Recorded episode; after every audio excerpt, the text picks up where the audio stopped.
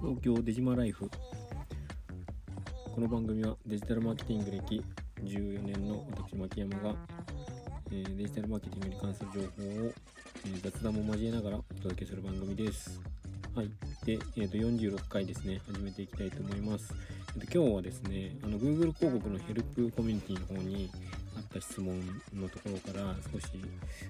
えー、とお話しできればなと思ってまして、えー、とリターゲティング広告のことでリターゲティングの類似というオーディエンスが使用不可になったのかというところを、えー、と出島視点で解説をしていきたいなと思います。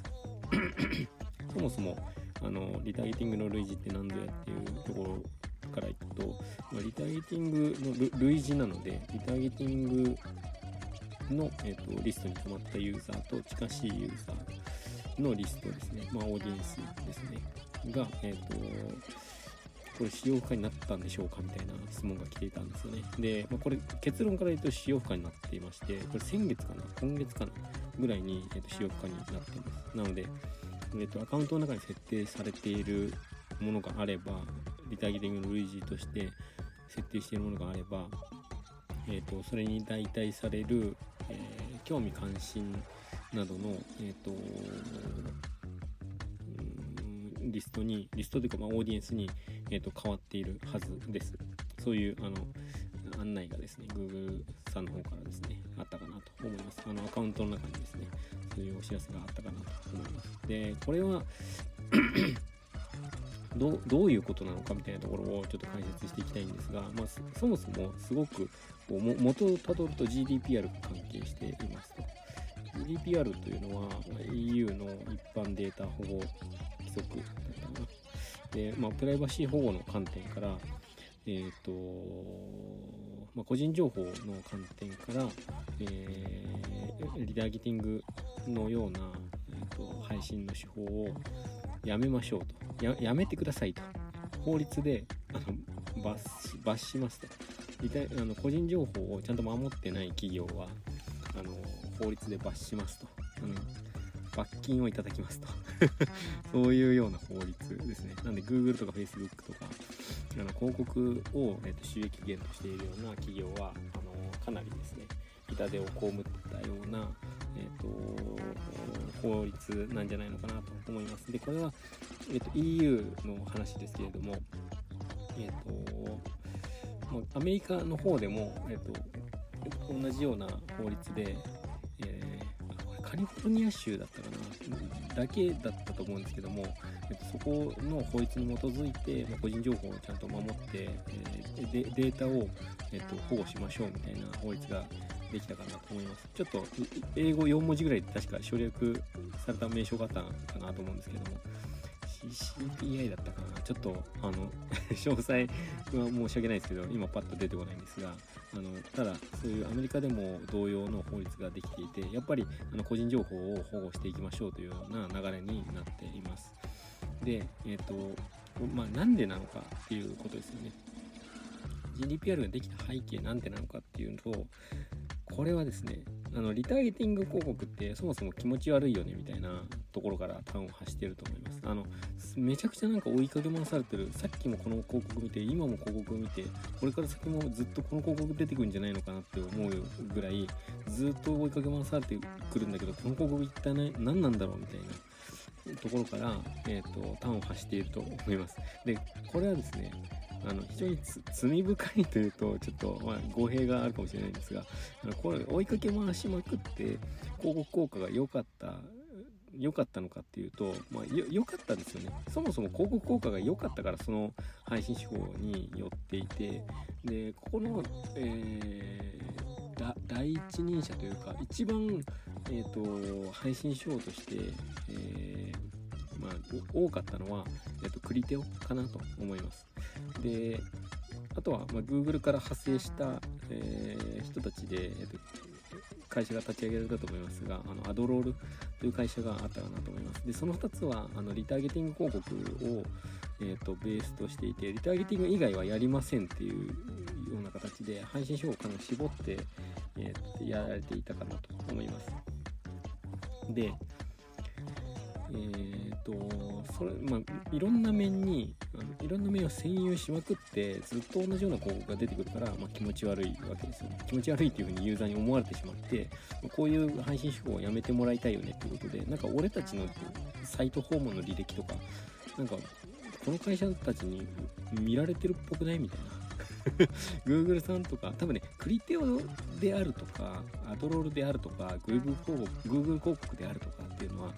あのユーザーにはあんまりよく分かってないと思うんですよ。ただ、なんか追いかけ回されて、俺たちの情報をなんか見られていて、サイト訪問履歴とか見られていて、Google の広告が追いかけ回されてるの、これ気持ち悪くないみたいな機運が高まった結果、GDPR とかにつながったんじゃないのかなと思うんです。なので、あの広告で気持ち悪い思いをさせないというのは、やっぱり非常に大事なんじゃないかなというのは、まあ、思うところです。で、それによって、あの、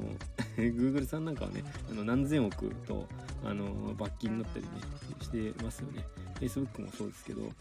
本当にね、何千億単位であのお金取られるんですよ。でもまあ、あの Google さんなんかはあの四半期で、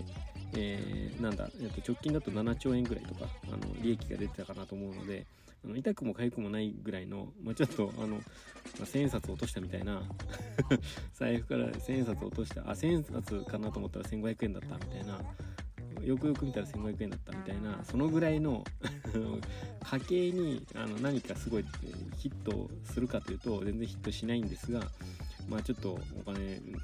払わなくてもいいお金払ったなぐらいのお金を払うぐらいのあの影響はあるぐらいあのちゃんとお金を取られる法律になったかなと思います。普通に考えたらね何千億も取られるような法律嫌ですけど Google さんは、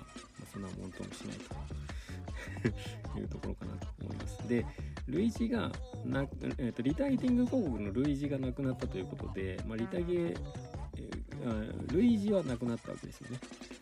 でなので、えっと、ターゲティングリストとして溜まったユーザーデータはそのまま使うことをベースとしてそれをなんか変に拡張して、えっと、そのユーザーに似ているユーザーはこれらこれらのオーディエンスですって言ってこれ設定して広告開始使うのをやめなさいというようなことを示しているわけですよ。リターゲティングの類似が使えなくなったということは。で、えー、ま、この先になんか見え隠れする未来みたいなところをちょっとお話しするとま、リターゲティングの類似がなくなったので、リターゲティングもなくなりそうな気がしませんか？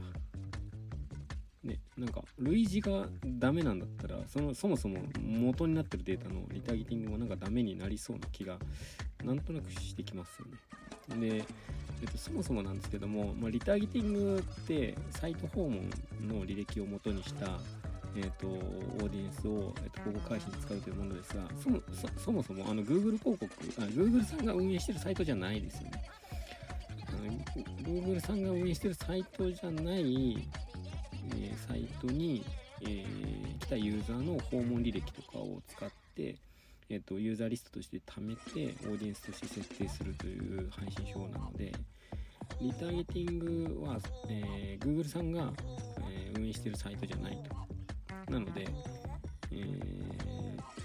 第三者のデータを保持して、えー、それを広告配信に使ってるわけですよね。でこれが近年あの Google さんがやるやる言ってやるやる詐欺みたいな状態になっているあのサードパーティークッキーの廃止の方向性と、えー、の元になっている動きなわけですよね。GDPR というところから端を発して、え、リターゲティングっていうのはどうなんだっていうところを問題視されでリターゲティングはまだちょっとやりたいんだけども、えーと、類似はやめますって言ってやめたのが、まあ、2023年の7月現在という感じなんですよね。なので、まあ、リターゲティング自体が、えーとサードパーティークッキーを使った広告配信の手法なので、まあ、これはですね規制されるの待ったなしなんじゃないのかなというのは個人的に思うところでありますということで、リターゲティングにですね、あまあ、解決策みたいなことを、えーと、広告主様からあのいただくこともあるんですが、これの解決策っていうのは、あの広告の計測ツールとかを入れるだったりとか、まあ、あると思うんですけども、そもそも、えー、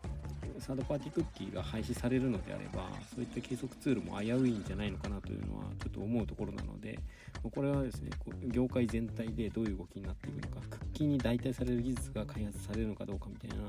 ところが一個ポイントになってくる分け目になってくるんじゃないのかなというのは思いますね。Google さんが一生懸命開発しようとされていたりするのでその動向は見守りつつ Google さんや Facebook みたいな、えー、と巨大な IT 企業以外の、えー、企業がそういった、えー、サードパーティークッキーに代替するような技術を作れるのかどうかというところも合わせて、えー、非常に注目すべきところかなと思います。はい、というわけで今回は以上になります。では、いってらっしゃい。